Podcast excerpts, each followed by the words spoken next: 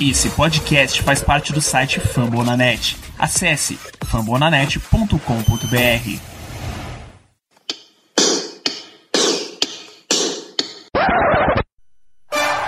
It's a chilly Sunday night in Baltimore, but the action on the field will be smoking hot as the Pittsburgh Steelers and the Baltimore Ravens do battle on Sunday Night Football.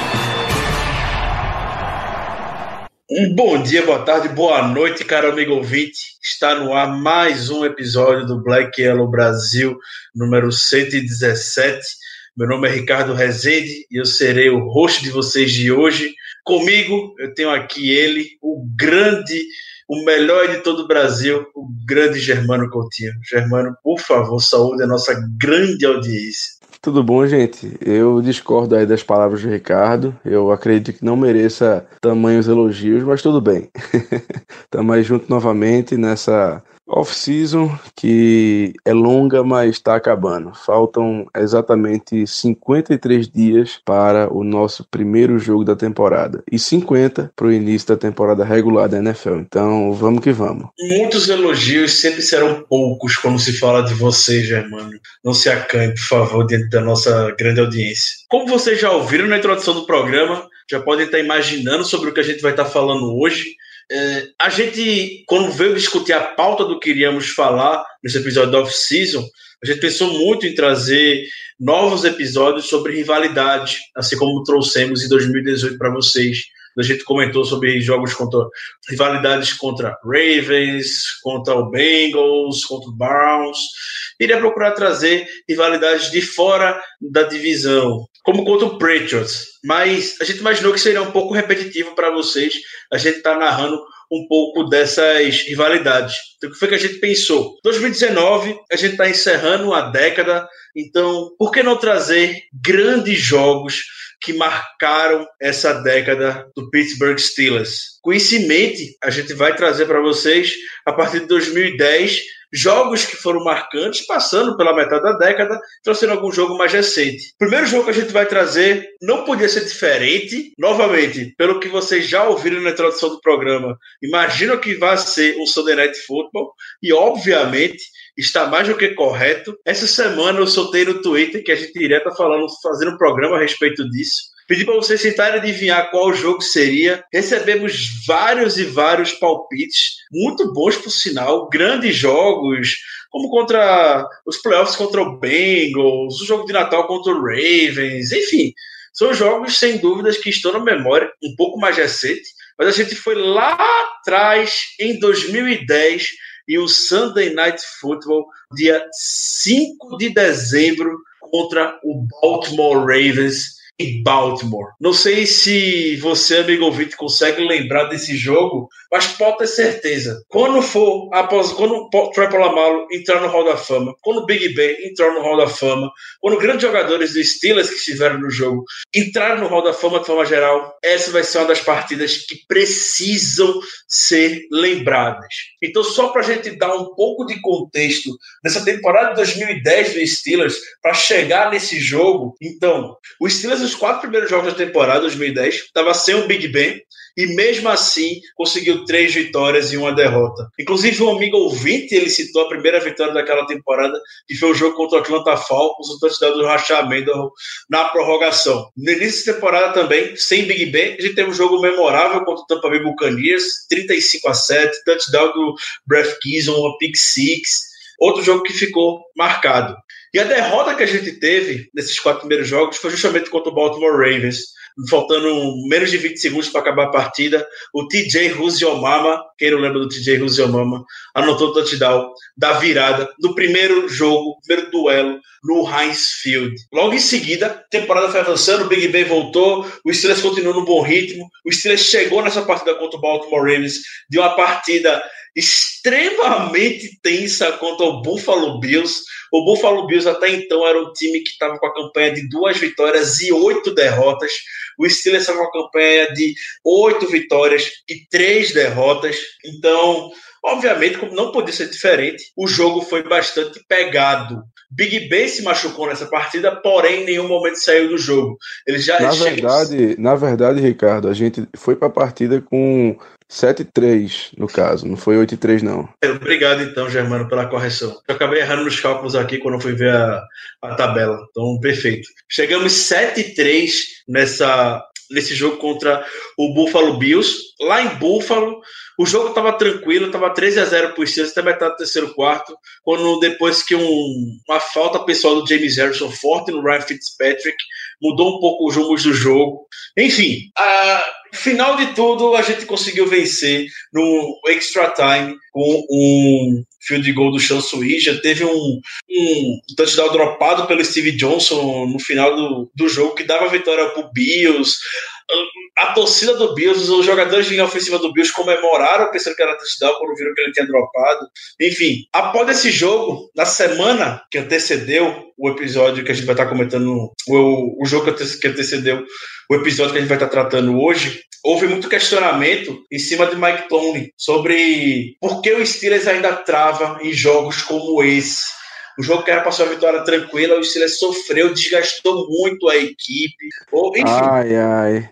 Sempre, como vocês já. Não sabe de nada, inocente. É, como, como vocês já, já estão acostumados até hoje. E aí, Mike Tomlin chega com aquela declaração dele de sempre e fala: é, sim, precisamos de uma signature ring, precisamos de uma vitória que vá afirmar o Steelers como uma cabeça de chave dentro da AFC. E o Steelers chega para enfrentar um Baltimore Ravens invicto em casa, com Big Ben que passou a semana questionado, que estava machucado, jogou essa partida com uma série de proteções no pé, um sapato maior, estava com, tava com uma mobilidade bastante limitada. E o Ravens que vinha voando, com a defesa liderada por Ray Lewis e Ed Reed, e, como dito, em casa, onde estava invicto, com o Joe Flacco, que também estava vindo de uma boa temporada. Todo o cenário que a gente já podia esperar uma derrota diante da situação que o time se encontrava. Porém, você vai acompanhar ao longo desse episódio, é, o jogo foi pegado, o jogo foi tenso do início ao fim. E já para você sentir o drama que foi esse jogo, o primeiro lance de ataque do Baltimore Ravens, o primeiro lance do jogo, o, o tie end do Ravens já se machucou, que era o Todd Hip. Todd Hip ele teve um problema na, na coxa, já saiu do jogo. O Ravens foram com, foi com o tie end Rook, o Ed Dixon, que passou alguns anos em Baltimore, se tornou grande andarilho pela, pela liga. E você quer comentar alguma coisa, Germano? Rapaz, eu. Inclusive, Ricardo, além do Ed Dixon, se eu não estou enganado, o outro Tyrant da equipe dos Ravens era o Dennis Pita, que teve é. aquele problema todo com a, a, lesão de quadril, enfim. Então, assim, só para dar um contexto pra galera que, assim, muita gente que talvez vai escutar o programa não acompanhava a NFL ainda na época, entendeu? Muita gente, o que a gente tá falando de 2010, então muitos, muitos dos ouvintes só vieram acompanhar de, dos últimos últimos anos para cá, ou pelo menos de 2015 para cá. Então, vamos dar um pouco de contexto aí para os nossos ouvintes. Por isso a introdução um pouco longa. Exatamente. Para vocês terem uma ideia, é, aquele ano foi o primeiro ano da carreira do, do, do Swijan com os Steelers. Ele havia sido contratado no meio da temporada porque o Jeff Reed, que era o, o kicker anterior, estava tendo problemas, é, não tinha acertado nenhum chute maior que 40 jardas na temporada, então o pessoal foi e contratou o Suijan, que ficou bastante tempo aqui, como os ouvintes devem lembrar. Além disso, foi também o ano de estreia do Anquan Bold nos Ravens, que para quem acompanhou a NFL durante essa época, durante o começo da década, lembra vividamente que o Boldin fez muito estrago por lá. Então, para os ouvintes terem uma ideia, foi o primeiro ano dele na, na equipe de Baltimore. E por fim, eu vou dar um, um dado aqui que vai surpreender muita gente e vai demonstrar com a maior clareza possível que realmente estamos falando de uma coisa que aconteceu há nove anos atrás. O kicker dos Ravens não era o queridíssimo Justin Tucker. Era o mais queridíssimo ainda, Billy Cundiff.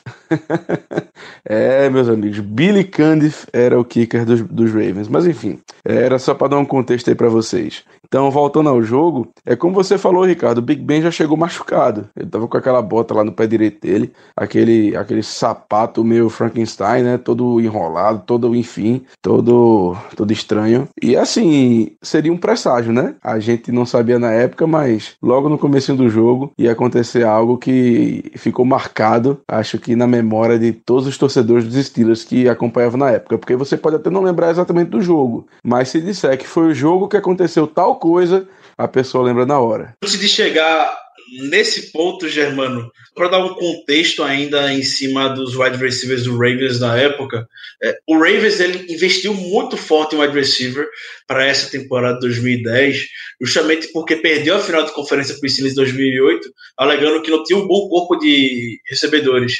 Era liderado pelo Mark Clayton e o Derek Mason. E aí o Ravens foi para o mercado, contratou o Anquan Bold, como você bem falou, o TJ Ruziomama e o Dante Stallworth, além de ter escolhido os dois de Hooks, que comentamos aqui, o Ed Dixon e o Dennis Pita. Mas enfim, vamos seguir o baile chegando quase nesse lance que o Germano comentou, que vocês, amigos ouvintes, provavelmente conhecem, por mais que não tenham assistido esse dia, mas se vê o lance, tenho certeza que todos vão reconhecer. Então, o Big Ben nesse jogo, como o Germano falou, com esse sapato meio Frankenstein, estava obviamente com a dificuldade imensa de se mover. Então, grande parte das jogadas de Steelers ele saia na pistol, que é uma mini shotgun, podemos dizer.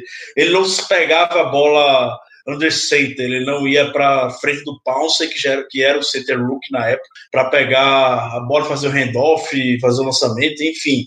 É, ele dava uma certa distância para ele para pegar a bola e eu dava para o running back ou fazia o lançamento. E a OL do Steelers naquele dia, é, naquele dia não, naquela, naquele tempo era tenebrosa. Então era o Jonathan Scott left tackle, o velho Ramon já estava lá firme forte de left guard. Na época ele era o novo Ramon, né? É.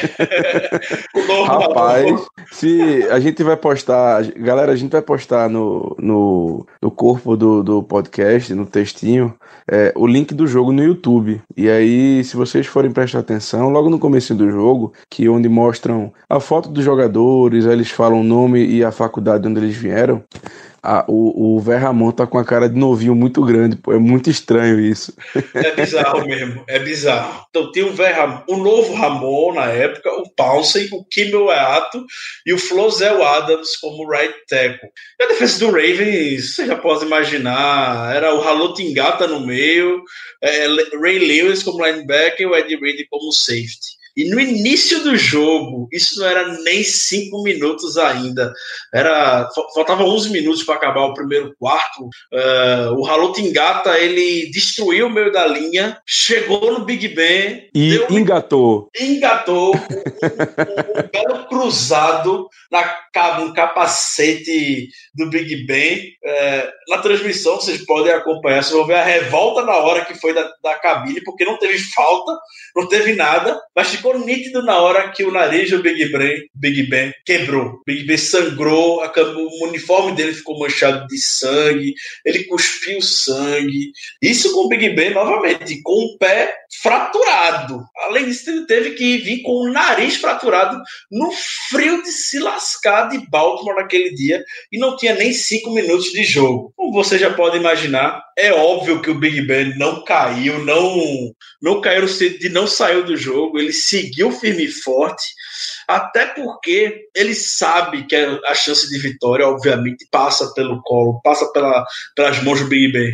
Durante essa rivalidade de Ravens e Steelers, as vitórias que o Ravens havia conseguido em cima de Pittsburgh eram jogos sem Big Ben. Eram cinco jogos, cinco vitórias até então.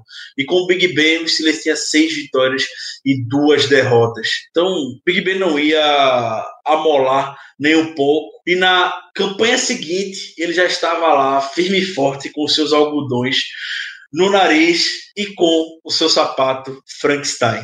O playbook daquele dia foi adaptado para o que o Big Ben ele podia fazer. Novamente, eu vou, recomendo muito que você assista o jogo, a gente quer deixar isso bastante claro. O Big Ben estava jogando, acho que com quantos por cento, Germano? 45, 40? É porque assim, né? A gente tem que entender que o Big Ben não é um ser humano normal. Então, assim, eu acho que pro nível dele, ele devia estar tá em uns 60%. Agora, pro nível de um jogador da NFL normal, era por volta realmente uns 45, por aí. E enfrentando uma defesa que, tinham, que tinha três jogadores com o título de Defensive Player of the Year. Além do, do Ray Lewis e do Ed Reed, tinha o Terrell Suggs, que ganharia um ano depois. O Terrell Suggs estava jantando o Jonathan Scott. Vocês não têm noção de como o Terrell Suggs estava jantando o Jonathan Scott. Guarde esta informação, que ela será muito útil no final. Terrell Suggs jantando Jonathan Scott. E, e, o incrível, Ricardo, é que tá ligado. Aquele jogo, então, pô, ele teve simplesmente cinco jogadores do ano da defesa: o Santos, o Lewis, o Reed, o Polamalu e o Harrison. Caraca, velho. Eram 22 Pro Bowlers que estavam em campo naquele dia. Nossa pô. senhora, que absurdo. É, foi um jogo completamente fora de série, aquele ali. Eu já comentei em outros episódios, mas esse jogo, para mim, tá no meu favorito. Não, Você... esse jogo foi pau mesmo. Não é meu favorito, jogo, não, mas. Eu, eu, eu, tenho uma memória muito boa desse jogo, eu não esqueço, de, por conta de, justamente disso tudo. É, uhum. o, prime, o primeiro lance positivo que o Steelers foi ter de ataque também foi simplesmente espetacular. Foi um pump fake que o Big Ben fez, daquele clássico dele, mas todo mundo de Baltimore caiu bonito e o Big Ben achou o Isaac Redman para conseguir um avanço que qualquer avanço positivo naquele dia era algo para se comemorar. A gente, com o Big Ben daquele jeito, a gente tinha o rachamento do Rocker Running Back na época, que ele não jogava bem contra o Ravens. Para dar noção para você, o Ravens, é, o Mendoza contra o Ravens, ele tinha uma média de 3,2 jardas por tentativa de corrida, e contra o resto da NFL, ele tinha 4,5 jardas. Então, a gente não podia contar com o jogo corrido naquela época, e aí a gente começou a acionar a, o que era chamada na época, junto com tinha o Heinz Ward, de veterano liderando, mas era a Young Money Crew, formada por Emmanuel Sanders, Antonio Brown e Mike Wallace. E como não podia ser diferente, Germano, já naquela época, 2010, Antonio Brown Rook, a interceptação fora de casa de Big Ben foi como? Um passe forçado pro Antonio Brown. A interceptação do Big Ben, incrível. É, eles não estavam com aquela parceria tão afinada ainda, né? Realmente pois foi um é. passe bem errado que, assim, às vezes o quarterback confia demais no wide receiver e joga uma bola 50-50 para ele tentar buscar. Ou então, pelo menos uma 60-40, mesmo que seja a favor do, do, do cornerback, do safety, enfim. Mas como ele confia no wide receiver, ele lança essas bolas para ver se ele consegue buscar. Mas essa aí tava mais um 90-10 pro cornerback, que foi totalmente fora da marca. Tanto que o Anthony Brown fez inclusive um ótimo trabalho para evitar um retorno da interceptação. Perfeito, Germano, perfeito. E, e pelo lado defensivo do Steelers, uma defesa vocês é, bastante nostálgica que vocês mais do que conhecem também, liderada pelo Paul Amalo, James Ferrier, Lamar Woodley, James Harrison, linha defensiva com o Big Snack, tinha o Brett Kiesel, mas não tinha o Aerosmith. O Aerosmith estava machucado. Quem jogou naquele titular foi o Zig Hood. E no meio de todos esses jogadores, o Zig Hood foi quem fez o primeiro saque da partida e a primeira grande jogada defensiva do Steelers. Naquele dia, o Steelers no início do jogo ele estava até conseguindo ter ótimas posições de campo. O Sam Cook já era Panther do Ravens naquela época, o Sam Cook é Panther até hoje de Baltimore, e geralmente os retornos a defesa do Steelers estava conseguindo segurar, segurar início da partida o ataque do Ravens lá atrás,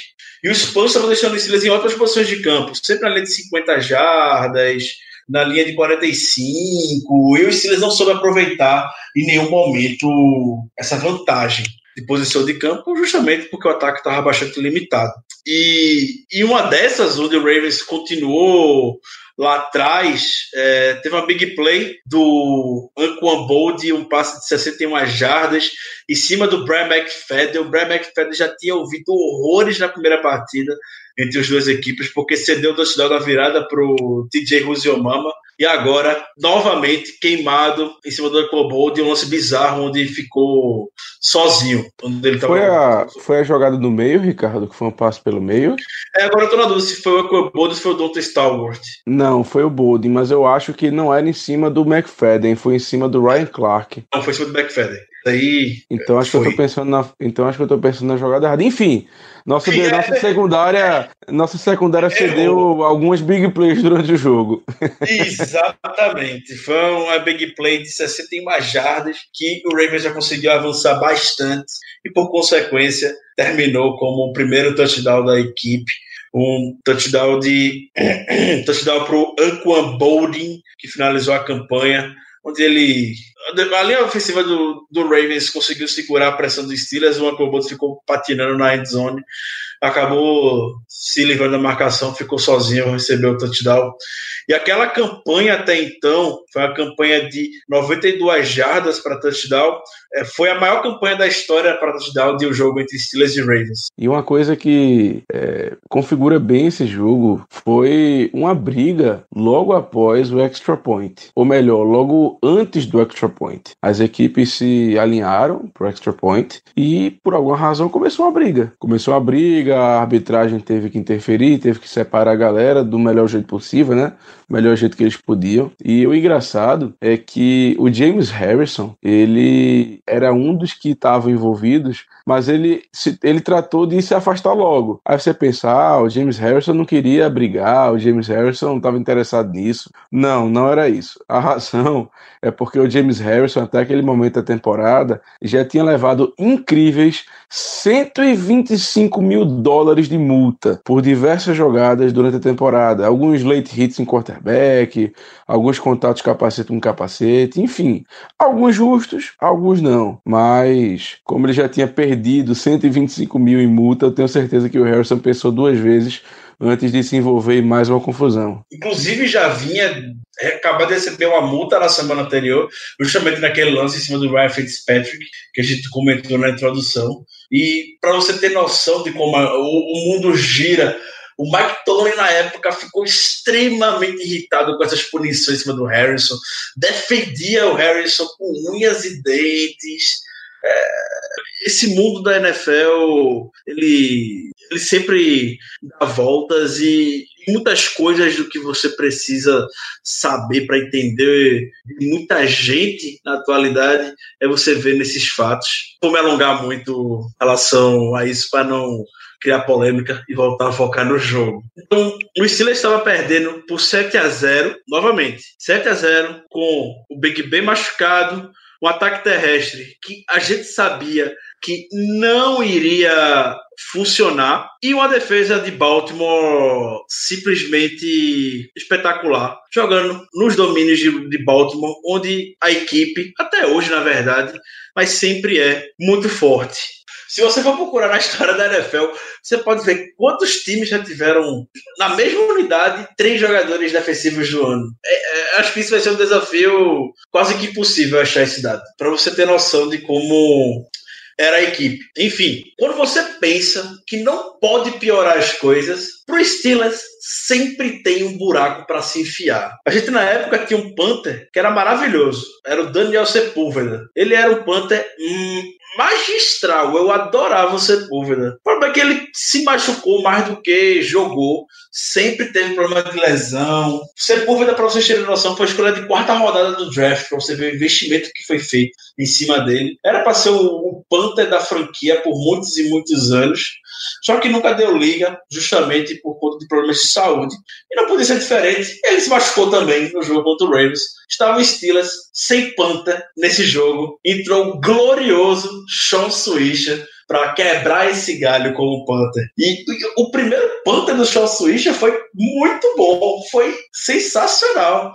O primeiro ponto de São Chuícha deixou o Ravens na linha de duas jardas do próprio corpo para começar o ataque. Mas, novamente, o Steelers sempre tem que aprontar alguma coisa. Teve uma falta na jogada, teve que repetir o punt. Suggestion mandou outro punt. O retorno logo em seguida foi muito bom. Estava o Ravens já quase na metade do campo, pronto para anotar um outro, uma outra pontuação. Felizmente, se o Ravens tinha essa defesa, a gente também tinha a nossa de muito respeito na época. E foi aí que você pode começar a prestar atenção. Guarda essa informação também do Troy Polamalu, como ele estava alinhado na linha de scrimmage, sempre por perto da linha de scrimmage nesse dia. Teve ótimos duelos contra o, Ray Rice, que estava bloqueando o, tava, o running back da época do Ravens e ficava eventualmente no backfield para ajudar nos bloqueios. E outra curiosidade sobre a ofensiva do Ravens, que estava no, nos bloqueios, tinha o grande Michael Warren, sempre cometendo muitas faltas para ajudar os Steelers nos, nos momentos que a gente mais precisava, né, Germano? exatamente, exatamente. Durante a transmissão americana, é, era engraçado que o pessoal da cabine sempre ficava dizendo que o Michael Ward tinha um, um primeiro passo muito rápido que, que, e que às vezes, por isso, por essa razão, a juizada acabava jogando a flanela porque não percebia que eh, não era uma saída falsa, sim porque o primeiro passo dele era realmente muito rápido. é um fato engraçado da transmissão americana que quando a gente foi rever o jogo, quer dizer, pelo menos quando eu fui rever o jogo, né, eu, eu percebi. Mas só voltando um pouquinho, Ricardo, você falou que a nossa defesa era de muito respeito e eu acho que vale a pena a gente citar aquela defesa, pelo menos os titulares, porque até para dar um contexto maior, né? A linha, a linha defensiva no jogo era composta pelo Brett Kiesel, pelo Zig Hood e pelo Casey Hampton. Um, a, os nossos linebackers eram simplesmente James Harrison de um lado, Lamar Woodley do outro, Ferrier no meio e o Timmons, um novo Timmons, um, um Timmons novinho, né? Ainda no início de carreira. E a secundária era Brian McFadden, que teve um jogo realmente muito ruim, como você já adiantou, mas que não era um, um cornerback ruim, era um cornerback bem sólido, na minha opinião. Tinha o Ike Taylor. Mediano. Oi? Mediano. Rapaz, é porque o nosso parâmetro não é muito alto, né? é, é, é. ah, e é, aí... É porque eu, não, eu, não quero, eu não vou conseguir dormir bem se o amigo ouvinte ficar com a percepção que o McFadden era. É, era, era sólido, eu não achava o McFadden sólido. Eu nunca gostei do B-Mac. Rapaz, eu, assim, é, é, aquela coisa, o nosso parâmetro não é muito alto. É, era, porque, digamos assim. Era uma época que o, o Dick LeBeau, o Kevin Colbert e o Mike Tony, eles claramente tinham uma, tinham uma visão que eu amei por muito tempo e quando o preço veio mais recentemente, a gente pagou muito caro por ter negligenciado a posição de cornerback que era quando você tinha um pass rush muito bom, como tinha na época, você podia aliviar um pouco o trabalho dos cornerbacks. Então isso fazia com que eles tivessem atuações sólidas. Mas por si só eu não era muito fã do B-Mac, mas eu respeito totalmente sua opinião, Germano, entendo muito seu ponto. É, mas, mas o que você falou agora, Ricardo, realmente é verdade. O fato de que a nossa defesa era tão boa que acabava mascarando certos jogadores e certas atuações. O, o pass rush era sensacional, a, própria, o, a, a, dupla de safeties também era muito boa, então assim, acabava mascarando. Mas enfim, é, do outro lado a gente tinha o Ike Taylor, né, que acho que a, a grande maioria dos ouvintes vai conhecer, um, um cornerback que foi muito bom, que não tinha tanto tanta mídia, não tinha tanto holofote, porque ele tinha mãos de pedra, basicamente, que ele não conseguia fazer interceptação quase que alguma. E na última linha de defesa, né, simplesmente Troy Polamalo, que dispensa maiores apresentações e comentários, e o fiel escudeiro dele, Ryan Clark, que apesar de não ser o cara mais atlético do mundo, ele complementava bem demais o Polomalo, era uma coisa impressionante. Dava gosto de ver essa dupla de safety jogar. Dava Assina gosto embaixo. Assina embaixo, era, total. Era um negócio assim, para os ouvintes que infelizmente não tiveram esse prazer, o Polomalo, acho que como a grande maioria vai saber, ele era um monstro, um cara que vai ser do Hall da Fama, talvez first ballot, ou seja, talvez ele entre de primeira, primeiro ano que ele pode ser elegível, talvez ele já entre. Tô torcendo por isso. E o só que tinha um problema o Polamalo ele era muito instintivo. Então, o próprio Dick LeBeau, como coordenador defensivo, ele dava muita liberdade para o Polamalo. Ou seja, se o Polamalo, no meio da jogada, tivesse um instinto de ir para além de scrimmage, se tivesse um instinto para ir numa cobertura que não era dele, ele tinha essa liberdade. Ele, ele podia ficar se movimentando no campo, que não tinha problema. A gente apostava nisso porque sabia que, na grande maioria das vezes, ia ser uma jogada boa e veja jogada ruim. E quem é que se lascava, e a palavra palavra é essa mesmo. Quem é que se lascava para poder é, cuidar lá atrás era justamente o Ryan Clark. Ele era responsável por fechar os buracos que o Polamalu deixava quando ele tinha esses instintos dele louco. Quando ele saía da cobertura que ele tinha que fazer, ou quando ele, sei lá, via uma coisa que ninguém via e atacava o running back. Quem tinha que cuidar disso era o Ryan Clark. Então, o Ryan Clark merece todos os, os, os elogios quanto a isso, porque ele foi uma das razões que o Polamalu conseguiu ser tão efetivo por tanto tempo. Então, fica Perfeito, aí a... mano.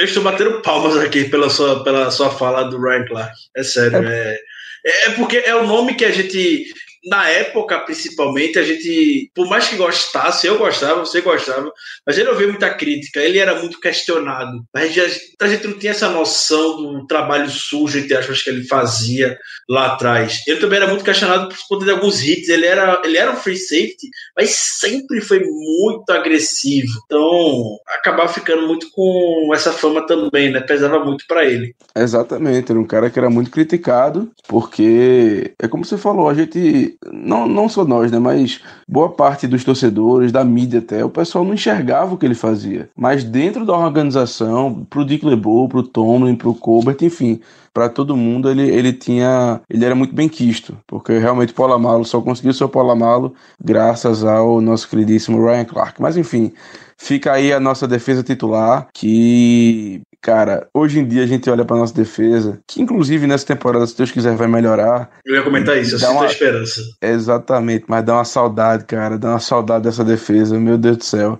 Hoje, pro, pro ouvinte entender, hoje em dia, a gente, claro, prefere que o ataque fique com a bola. A última bola do jogo, quem você quer que esteja com a bola? O ataque. Antigamente, não. Antigamente a gente queria que a defesa estivesse em campo. Porque quando a defesa estava em campo, a gente sabia que provavelmente ela ia segurar. Para você ter noção, é, nesse jogo, Steelers e Ravens chegaram respectivamente como a melhor e a segunda melhor defesa da NFL, mas em termos cedidos, não na temporada, em si na, até então na década de 2000 e 2010. É, é, era algo absurdo. E depois de falar tanto de defesa e trazer esses números, obviamente o primeiro tempo da partida terminou 7 para o Ravens, 0 para o Steelers. O Steelers saiu zerado no primeiro tempo, não conseguia andar muito. A maior jogada do primeiro tempo, para você ter noção, foi um passe para o David Johnson. David Johnson, que foi recentemente contratado como técnico do Steelers, junto com o William Gay. É, era o, era o, era o de reserva junto do Hit Miller. E teve que inovar um pouco o Bruce Arians da época para ver o que, que conseguia, como é que conseguia andar o ataque, ainda mais com o Big Ben bastante limitado, e a gente saiu zerado no primeiro tempo. E o jogo, ele foi seguindo bem, um, um pouco truncado em toda sua extensão, e na volta do terceiro quarto, o Steelers ele conseguiu pontuar no tom field goal de 45 jardas com o Swisha, Suíça sem automático dentro das 50 jardas, passou das 50 jardas, não pode mais contar com ele. Mas Suíça dentro das 50 jardas, em um ambiente extremamente hostil, ele conseguiu anotar esses pontos extremamente importantes para a gente. Ainda no terceiro quarto, o Ravens ele conseguiu caminhar muito bem pelo campo e anotou o field goal na metade do terceiro quarto, deixando o placar da partida em 10 para o Ravens, 7 para o Steelers, e assim foi o terceiro quarto. Ele acabou, novamente, o jogo sempre truncado, o jogo cá e lá, o Bruce Arians ele inovando com ativando jogadores jovens como o Sanders, o Brown, procurando usar e abusar dos running backs do Mendenhall, do Mimo, Bell de Moore e do Isaac Redman para ver o que a gente conseguia fazer nesse dia e a defesa bravamente resistindo. O B-Mac naquele no intervalo foi dito pelo no intervalo do Sunday Night Football que eu realmente isso me veio na cabeça agora. Eu não lembro se já era Michel Tafoya naquela época, eu não lembro, mas é, o repórter de campo da do Sunday Night Football ele comentou que o Dick LeBeau foi para cima do B-Mac no intervalo para acordar um pouco ele e o B-Mac ele voltou muito bem no segundo tempo com outra postura e, consequentemente, a defesa melhorou. E, por consequência disso, o Paulo Amalo, ele conseguia, ele sentiu mais confiança para se aproximar um pouco mais da, da, da linha de scrimmage em determinado momento do jogo, estava todo mundo com medo do Joe Flacco conectar outro passe longo pro Uncle Bolt, pro TJ Ruziomama, pro algum Said, pro, devido a alguma facilidade que teve no jogo, porque ele deu um passe a 102 jardas pro Bold e outro de 67 jardas pro Don Stallworth. Então, essa melhora do Ben Mac no segundo tempo foi essencial para que o Paulo Amaro se sentisse muito mais à vontade, como o Germano comentou.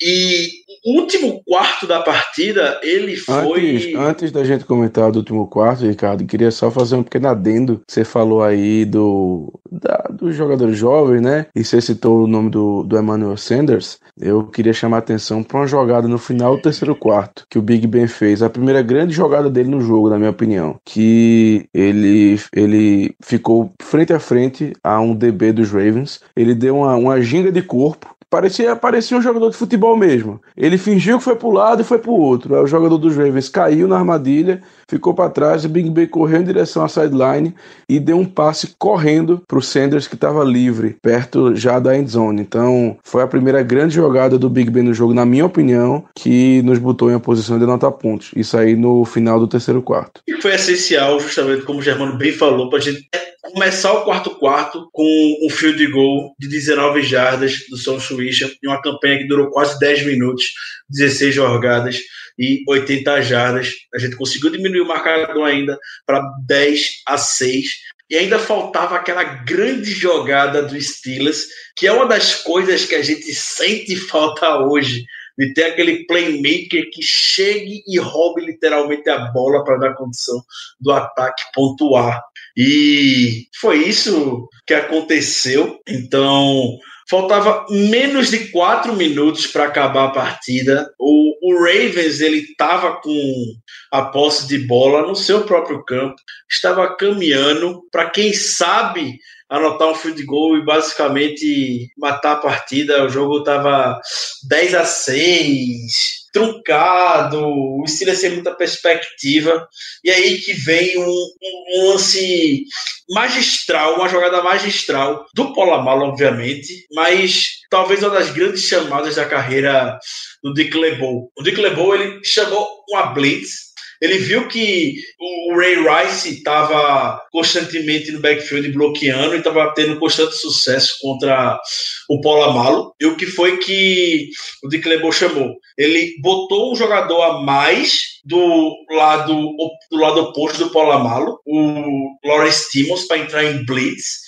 O Timmons entrou em blitz e o Polamalo entrou pelo outro lado completamente livre. E aí o Ray Rice, meio que na hora, para quem eu vou, para quem eu vou, foi para o Lawrence Timmons, segurou o Timmons, o, ben, o Polamalo, ele entrou livre para cima do Flaco e foi seco, forçando strip sack e uma das jogadas mais empolgantes, se não a mais empolgante, que o Paulo Amalo já fez. Obviamente, tem um touchdown, o, o pick six da final de conferência, mas eu digo que essa é a jogada mais empolgante, mais emblemática do Paulo Amalo.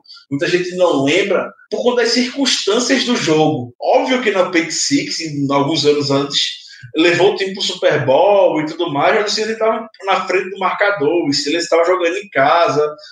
Ah, ainda tinha, não era o fim do mundo se não acontecesse aquele lance. Mas, se o Ravens avançasse mais um, um pouco, nesse Sunday Night Field 2010, era o fim do mundo, não tinha como o Steelers é, reverter. Então, a defesa precisava fazer alguma coisa e o Paulo Amalo chegou e forçou o strip sack forçou o fumble em cima do Joe Flacco, Lamar Woodley recuperou e deixou o Steelers em condições de virar a partida. Germano, compartilhe dessa emoção comigo, que até hoje eu me arrepio quando lembro desse lance. Esse lance do Polamalo é, é icônico, sabe? É como você falou, Ricardo, é um dos lances que são mais lembrados quando você cita o nome dele. É, e assim, a, a, própria plasticidade do lance torna ele realmente memorável. É, é, um lance muito bonito, claro, pra gente, que nós somos torcedores dos Steelers, os torcedores dos Ravens, claro, não vão ter uma boa memória, mas para um torcedor de futebol americano que não tenha, que não torça para nenhum dos times, ele se vê o lance, ele vai poder dizer para você que acha bonito, porque o Polamalo realmente veio pelo blindside do, do Flaco, ou seja, o Flaco sequer viu o Polamalo chegando. E na genialidade dele, do Polamalo, em vez de fazer um sec, de ir no corpo, de apenas derrubar o quarterback, que seria que boa parte dos jogadores fariam, não, ele simplesmente viu que o Flaco ia lançar a bola, ele pulou antes, deu basicamente um, um tomahawk, né? Uma, uma tapa no braço que fez o, a bola se deslocar da mão do Flaco e cair. O, o Woodley conseguiu pegar. E uma coisa também bem, bem interessante desse lance, Ricardo, é que se você prestar atenção, assim que o Woodley pega a bola, a primeira pessoa a chegar perto dele para tentar bloquear alguém dos Ravens é justamente o Polamalo. Ou seja, o Polamalo, ele era tão ligado que ele forçou o fumble, forçou o strip sack, como é chamado, né? E foi a segunda pessoa a chegar na bola.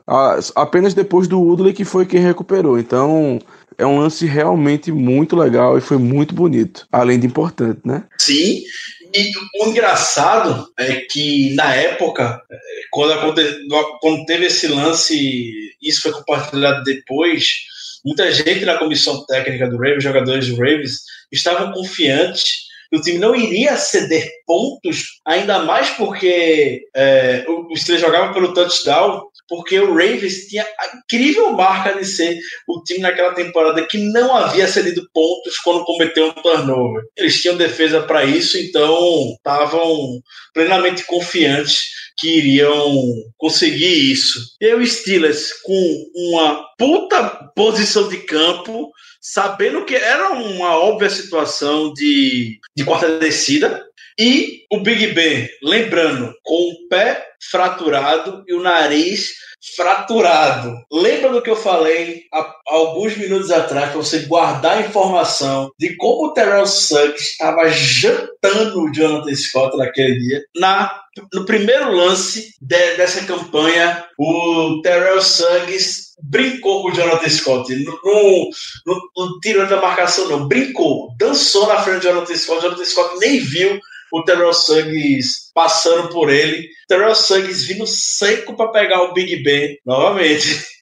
Big Ben, pé fraturado, nariz fraturado. O vindo seco, pronto, na intenção de pegar a bola de volta do Big Ben. E o Big Ben fortemente, bravamente, segura aquela bola como se fosse a vida dele, tira da marcação do Terrell Suggs e se livra da bola. O que a declaração do Al Michaels, que, era, que é o, o, perdão, do Chris Collinsworth, que é o comentarista do Sunday Night Football até hoje, é, ficou bem icônica para de, definir esse lance. É, é o, é o maior lance da história da NFL que não deu em nada. Porque o Big Ben ele se livrou da marcação, se livrou do sec, jogou a bola fora e pronto. Mas foi algo tão absurdo do que o Big Ben fez para se livrar desse sec, de um esforço, de uma força. Não era qualquer jogador que estava em cima dele, era o Terrell Suggs. E o Big Ben foi lá, se livrou dele, virou de costas, mandou a bola para sideline, ainda teve a inteligência de sair do pocket para evitar o intentional ground, porque não tinha ninguém naquela região. Um lance completamente absurdo.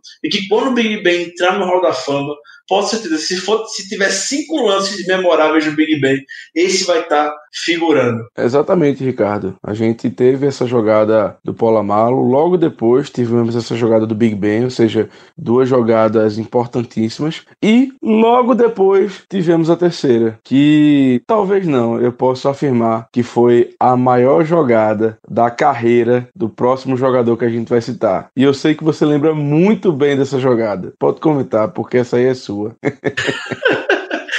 Vamos lá, vamos lá. Faltando, faltando menos de 3 minutos para acabar o jogo. Steelers de turn and goal na linha de 9 jardas para o tal touchdown. Os Steelers não conseguiu andar em quase nada a partida toda. E eis que surge ele. Eu amo esse jogador, eu sempre gostei dele. O Isaac Redman, o Red Mito, o running back de terceira descida. É um passe curto que o Big Ben faz para ele. O Redman, no meio da defesa do Ravens, dá uma giradinha quebrando o teco e entra na end zone num, num touchdown simplesmente espetacular, histórico para quem acompanhou aquele dia.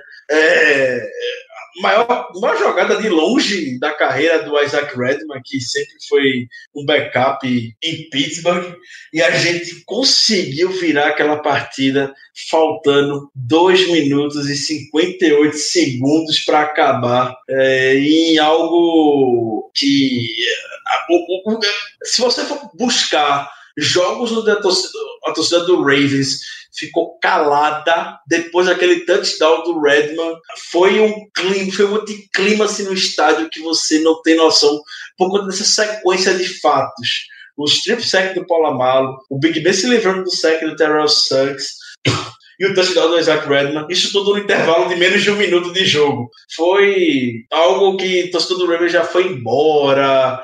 É, enfim, o momento do, veio todo pro Steelers e permaneceu assim até o final do jogo, quando Pittsburgh venceu. Um dos jogos que é o, é o mais Steelers possível e que muitas vezes a gente não tem noção de como esse jogo foi importante para aquela temporada, a gente não lembra, mas como comentamos no início, o Steelers chegou 8-3, o Ravens chegou 8-3, e o Ravens tinha vantagem de já ter vencido o primeiro confronto direto contra o Steelers no Heinz Field. Então, era vencer ou vencer para Pittsburgh se quisesse seguir é, com chances de ficar na 2 da AFC e jogar os playoffs em casa. E essa vitória permitiu que o Steelers fosse, chegasse até o Super Bowl contra o Packers, jogando em casa. Pegou no division justamente o Ravens, depois recebeu o Jets na final de conferência.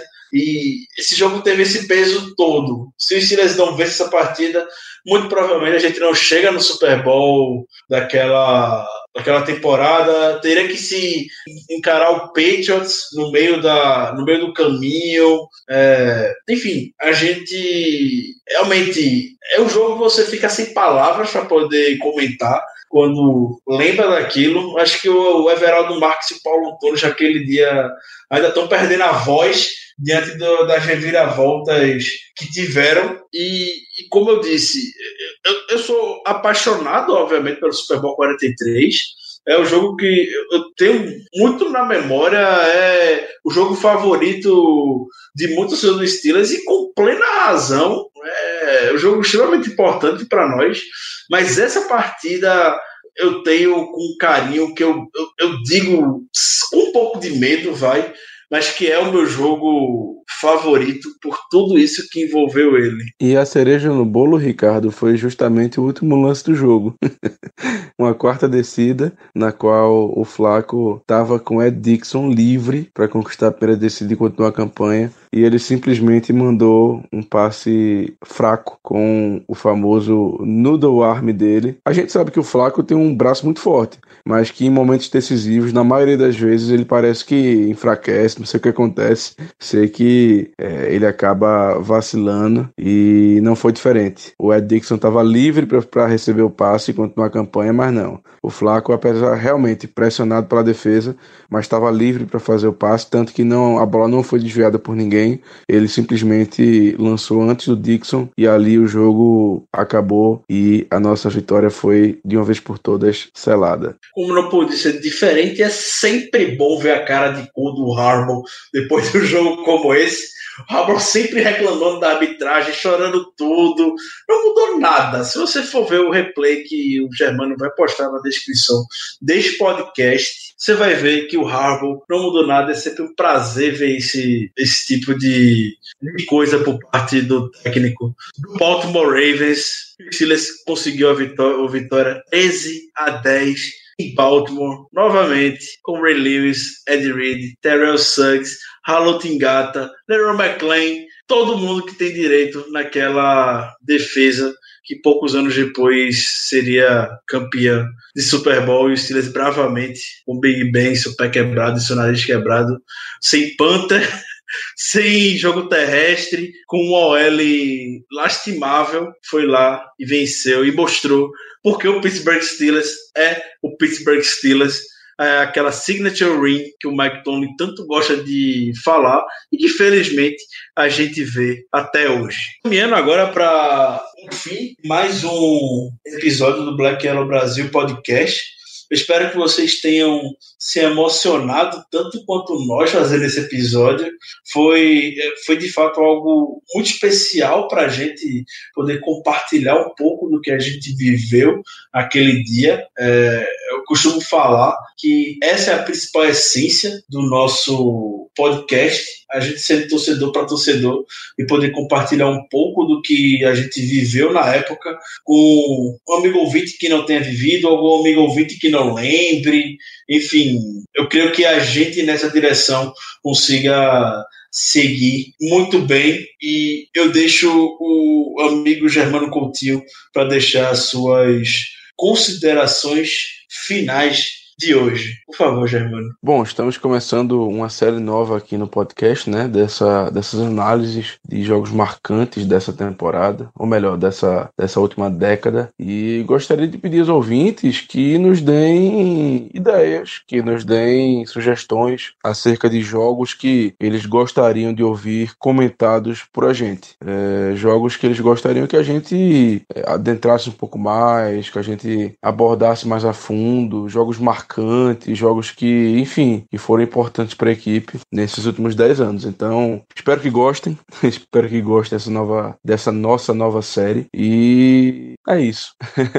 e continue mandando no Twitter jogos que ficaram marcados na memória de vocês nessa última década. É, como falei no início, eu gostei muito da pessoa que. Eu não lembro agora o nome do cidadão, peço desculpa se você estiver ouvindo, mas a, a referência ao jogo do Falcons foi bem, foi bem legal, que foi um jogo liderado, comandado pelo Dennis Dixon, que o estava suspenso ainda, e o Mendel conseguiu levar a equipe à virada. Então, eu não sou o Danilo, mas o nome do rapaz é o Bruno Braga. O... Você não perde tempo, Germano, muito bem. Então, Bruno Braga, obrigado pela lembrança. E a minha consideração final é, é ainda dentro do falando sobre o episódio de forma geral, mas eu sou um dos caras mais apaixonados desses jogos de temporada regular que ninguém lembra. Eu sou louco por eles. É, é, se tem um jogo que eu gosto de ver replay, são desses. Então, pode mandar no Twitter, vamos conversar sobre, as, sobre essas partidas. Tem muito jogo por aí perdido que a gente nem lembra, mas se citar, você desperta na hora e vamos evitar assim trazer spoilers dos próximos episódios sobre quais jogos a gente pode estar falando. É, muito obrigado pela audiência de todos. Não esqueçam que você pode ouvir o nosso podcast através do famonanet.com.br barra Black Brasil. Também estamos disponíveis no Spotify, no iTunes, no podcast, no Deezer e na grande maioria dos, do, de quem hospeda podcast pelo, pela rede mundial de computadores. Tá bem? Um grande abraço para vocês e até mais. Yeah, uh -huh. you know what it is.